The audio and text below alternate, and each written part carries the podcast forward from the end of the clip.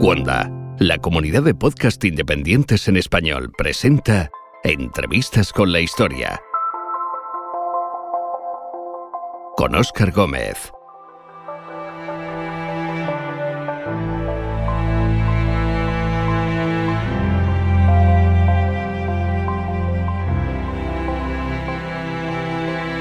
Llegamos a las últimas páginas de la biografía de un personaje determinante en la historia de su tiempo, Alejandro Magno, y llegamos también en el viaje de la imaginación hasta su lecho de muerte, en el palacio de Nabucodonosor II, en Babilonia.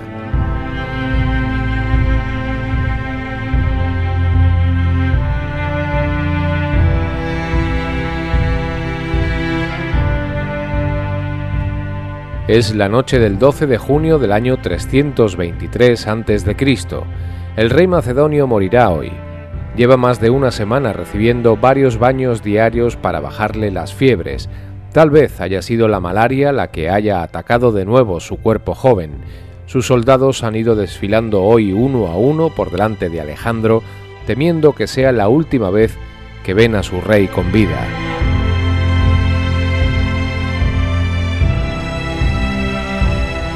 En este episodio de Entrevistas con la Historia, Alejandro Magno.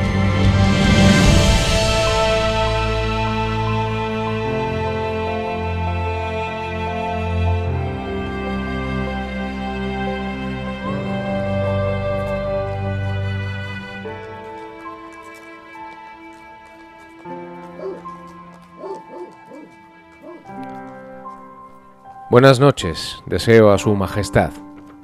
Sed bienvenido, extranjero. Vuestra figura, a pesar de la situación en la que ahora os encontráis, es la de un hombre poderoso en el tiempo en que vivís. ¿Pensáis que lo será también en tiempos venideros? ¿Será el vuestro un nombre recordado en la historia?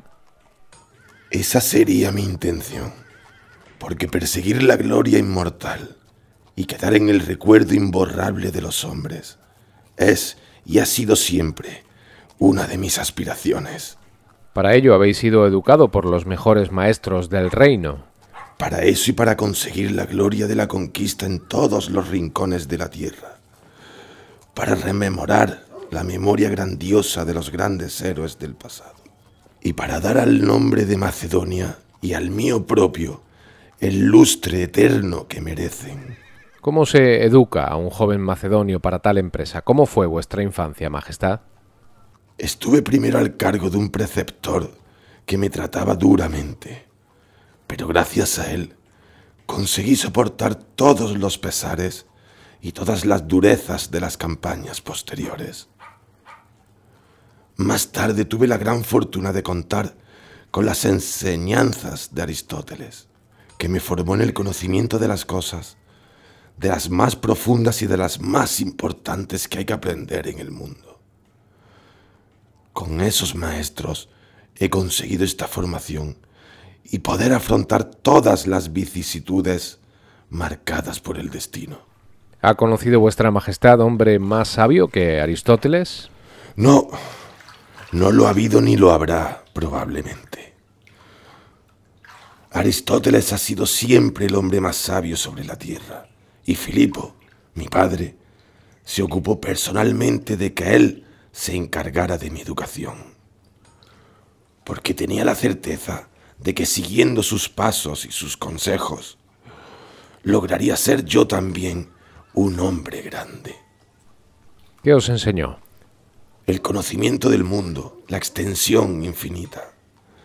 Me enseñó también la razón que explica profundamente todos los fenómenos sin necesidad de acudir a razones extrahumanas y también a comprender muchas de las cosas que suceden en la naturaleza. Pero sobre todo, me incitó a tener una gran curiosidad infinita, que nunca se para en ningún lugar y que tiene siempre a encontrar las razones y las causas de todas las cosas. El de tener amigos dicen que es un privilegio que probablemente no está reservado a un príncipe macedonio. No, los amigos son un privilegio y realmente están al alcance de todos los hombres. Pero en mi caso es más difícil, porque las decisiones que he tenido que tomar en muchos casos han sido duras y complicadas y han entrañado a veces dolor en mí y en otras personas. A pesar de ello, he tratado de conservar siempre la lealtad y la confianza de los que me acompañaron desde los primeros tiempos de mi infancia, quienes estuvieron conmigo en la compañía de los grandes maestros, como fueron Hefestión, Pérnicas y otros compañeros. Me interesa, Majestad, que me habléis de dos de ellos, de Clito y de Festión, como habéis mencionado.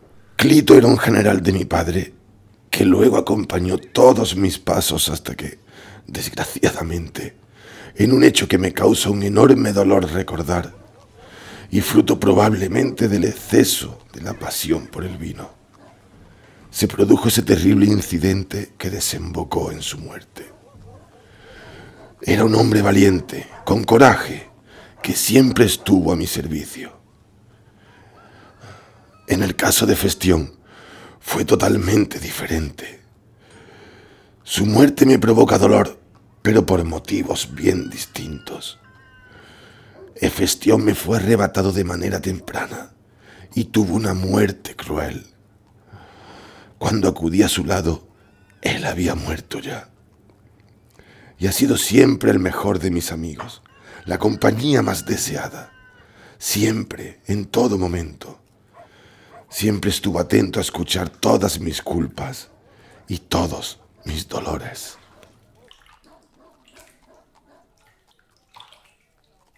Sois un hombre joven, Majestad, y sin embargo, la historia de Alejandro está también relacionada con la historia de la guerra desde muy pequeño. ¿Cuándo conocisteis el ámbito militar?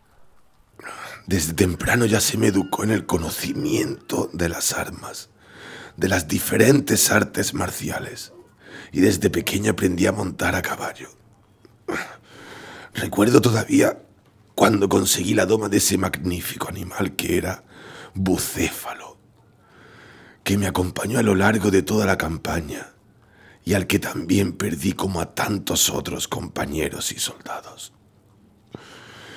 y siempre estuvo atento a cualquier innovación táctica que se pudiera producir en cualquier lado para tratar de adoptarla a lo largo de mis campañas. Se habla del príncipe que fuisteis y del rey que sois ahora de Macedonia como un hombre realmente testarudo y sin embargo generoso. ¿Lo sois? He sido siempre generoso con mis soldados y comprensivo con mis generales pero nunca he podido soportar la deslealtad y la traición que en algunos casos se ha producido. Eso ocasionó la muerte de algunos de mis más leales hombres, que en un momento determinado cambiaron de rumbo, como fue el caso de Parmenión y de su hijo, Filoptas. Pero desde luego, he valorado siempre la confianza y la lealtad de mis hombres y he tratado de compensarles adecuadamente.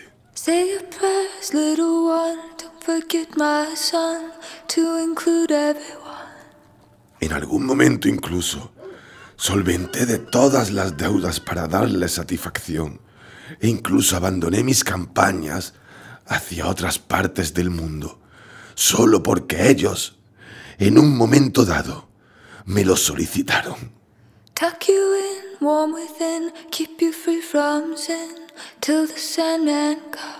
De manera que siempre he intentado ser con ellos lo más leal que un rey puede ser con sus súbditos. Sleep with one eye open, gripping your pillow tight. Exit light into night. Take my. Entrevistas con la historia con Oscar Gómez.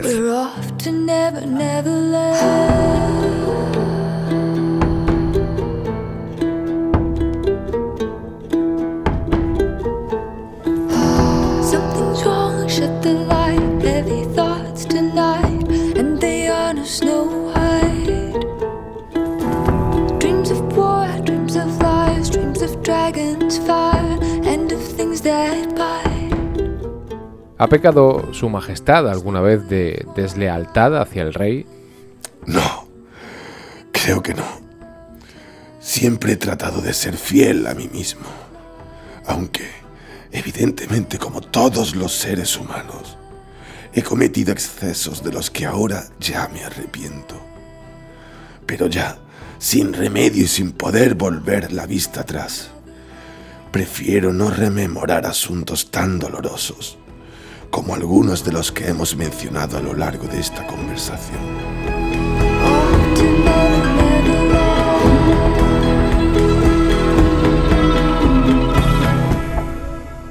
y de deslealtad hacia el rey que fue vuestro padre? Hacia Filipo nunca he tenido deslealtad. Traté de vengar su muerte cuando fue asesinado. Y después traté siempre de saber quién había estado implicado en esa conspiración. Me asaltó la terrible duda de si mi madre estuvo implicada en ello. Pero finalmente pude averiguar que no era así. Y que la conspiración se había producido por otros motivos. Filipo fue siempre mi horizonte y el modelo al que traté de superar en todo momento.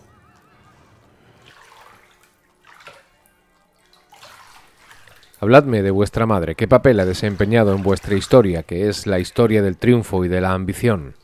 El papel de mi madre fue un papel difícil, pero porque fui su único hijo junto a mi hermana Cleopatra y por tanto vivió unos momentos difíciles en pugna con otras seis princesas que también ostentaban la condición de reina, repleta de pasión y de ambiciones. Y en muchos momentos me hizo difícil hasta el punto de llegar a exclamar, ¿cómo hice que nunca pagó un hombre tan caro un alquiler de nueve meses? Pero la verdad es que la figura de mi madre ha sido siempre el eje de mi vida. Ella me siguió en los primeros momentos. Me condujo a conseguir el trono en un momento determinado en el que las circunstancias eran realmente complicadas. Y siempre estuvo en mi recuerdo. No fue fácil, supongo, ese camino hacia la consecución del trono que dejaba vuestro padre. No, ni mucho menos. Tuve siempre que luchar contra otras personas que aspiraban a conseguirlo. El trono en Macedonia era un objetivo apetecible. De todas maneras, estaban siempre presentes también las ambiciosas ciudades griegas como Atenas o Tebas, que aspiraban a imponer sus propios candidatos y a utilizarlos como juguetes bajo su dominio. Mi camino fue muy difícil y gracias al apoyo constante de mi madre y sobre todo a la labor de mis compañeros en el momento del asesinato de mi padre, pude hacerme con el dominio de la corte macedonia. Una vez conseguido, ¿pensasteis que cualquier otra cosa era posible? Pongo, por ejemplo, Asia. Mi padre ambicionaba desde joven la conquista de Asia y yo seguí en este terreno sus pasos. Pero para mí la conquista de Asia se quedó en un momento pequeño y pensé en ir mucho más allá. Pensaba en la India, de la que hablaban los historiadores griegos, con sus tierras maravillosas, llenas de animales y de plantas fabulosas. E incluso pensé en llegar hasta el océano final, hasta el extremo del mundo donde la tierra acababa. Pero evidentemente la conquista de Asia fue el primero de los objetivos que tuve en la mente.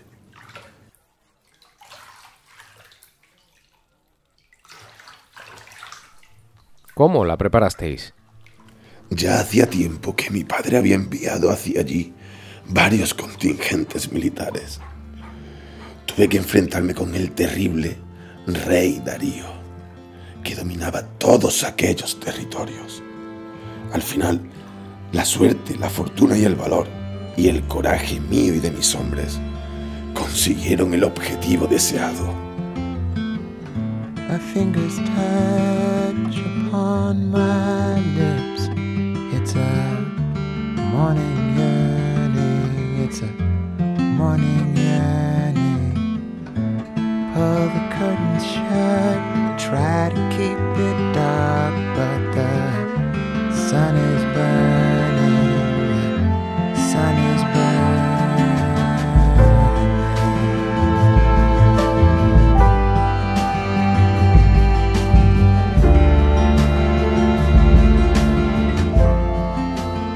Entrevistas con la historia.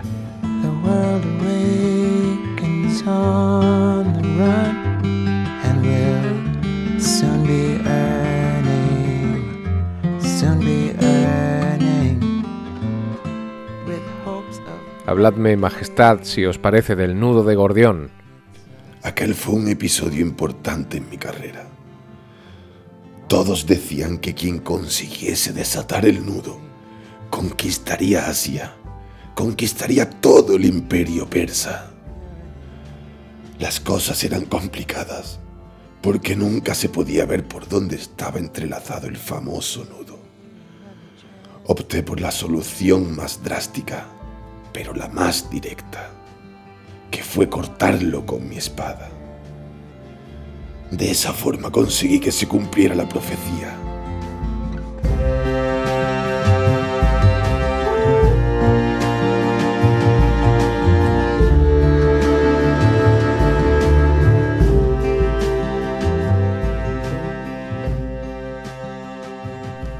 Solo un hombre sabio puede convertir la sabiduría en poder, como vos hicisteis. Traté de hacerlo, pero siempre tuve de frente a algunos sabios como el filósofo Diógenes, al que nunca pude enrolar entre mis hombres, como si hice con Anasarco o Calístides. Siempre traté que la sabiduría fuera compañera en mis campañas.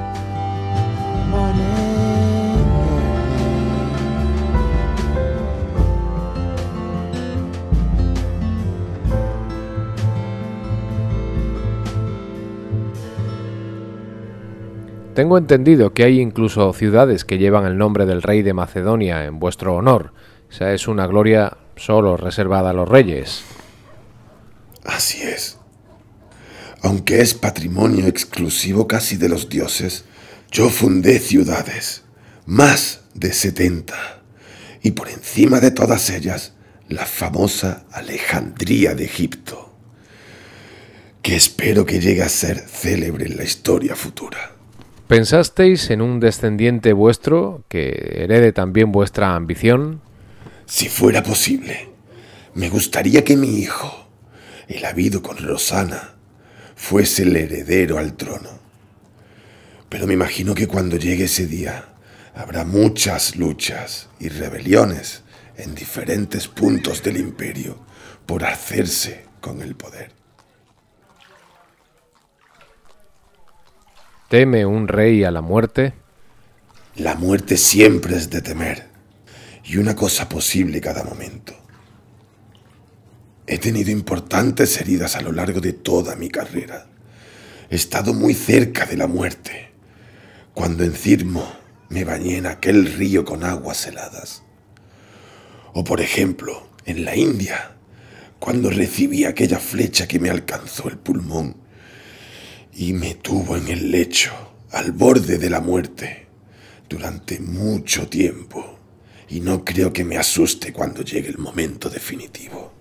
Alejandro, rey de Macedonia, es un rey guerrero, por tal se tiene, pero un rey también tiene que dictar leyes y gobernar un pueblo. ¿Es esa una tarea difícil para vuestra Majestad? Lo ha sido siempre, sobre todo ahora que cada día que pasa crece más este imperio en territorios y en pueblos que viven en ellos. He tratado de gobernar con la máxima equidad. A veces he tenido que usar la violencia por la obstinación de algunos pueblos en desobedecer mis órdenes o en no atenerse a las órdenes y mandatos que yo daba. Pero la tarea ha sido siempre difícil. Como me enseñó Aristóteles, lo complicado es gobernar las sociedades humanas. Esa tarea la he tratado de imponer en muchos momentos, por la fuerza. Volvamos al principio para terminar. Aristóteles, ¿cuál es vuestra relación actual con él? Con Aristóteles, la relación empezó siendo buena. Pero luego ya cuando emprendí la aventura de Asia bajo su recuerdo y sobre todo con la compañía de su sobrino Calístenes, se incorporó a esos traidores que urdían conspiraciones constantes contra mi persona. Las cosas empezaron a cambiar bruscamente y Aristóteles empezó a dejar de tener en consideración mi figura. Como hombre sabio y discreto, nunca manifestó abiertamente hostilidad ninguna hacia mi persona. Pero indudablemente, estoy seguro de que la suerte habida con su sobrino Calístenes, al que no tuve otro remedio que ajusticiar por traidor, debió dañar más considerablemente su aprecio. Yo, por lo que respecta a Aristóteles, siempre he observado el mismo respeto, la misma admiración y el mismo afecto que tuve cuando allá por los lejanos tiempos de la infancia, en los que practicábamos las enseñanzas de la filosofía.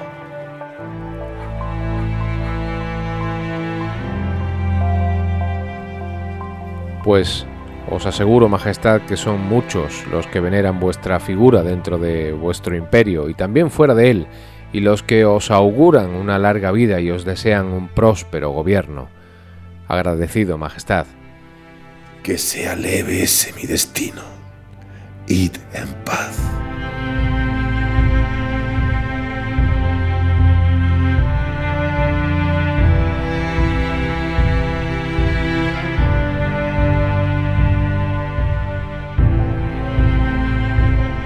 Entrevistas con la historia, un podcast de Óscar Gómez para cuonda.com. Inspirado en la biografía Alejandro Magno, de Francisco Javier Gómez Espelosín y Antonio Guzmán Guerra. En el papel de Alejandro Magno, Fernando Fonseca. Sonido Álvaro Guerrero.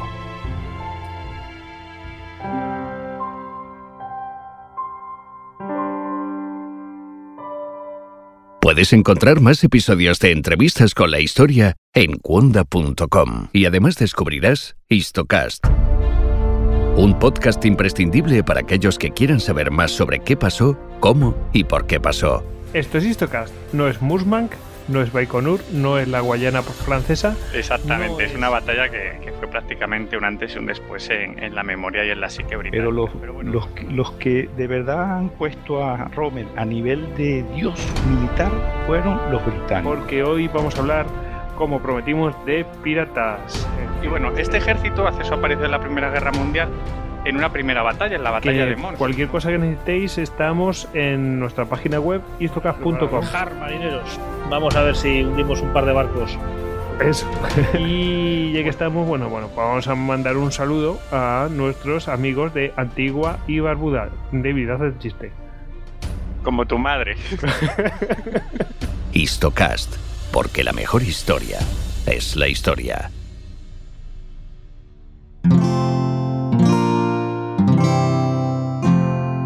Descubre nuevos podcasts en Cuonda, la comunidad de podcast independientes en español.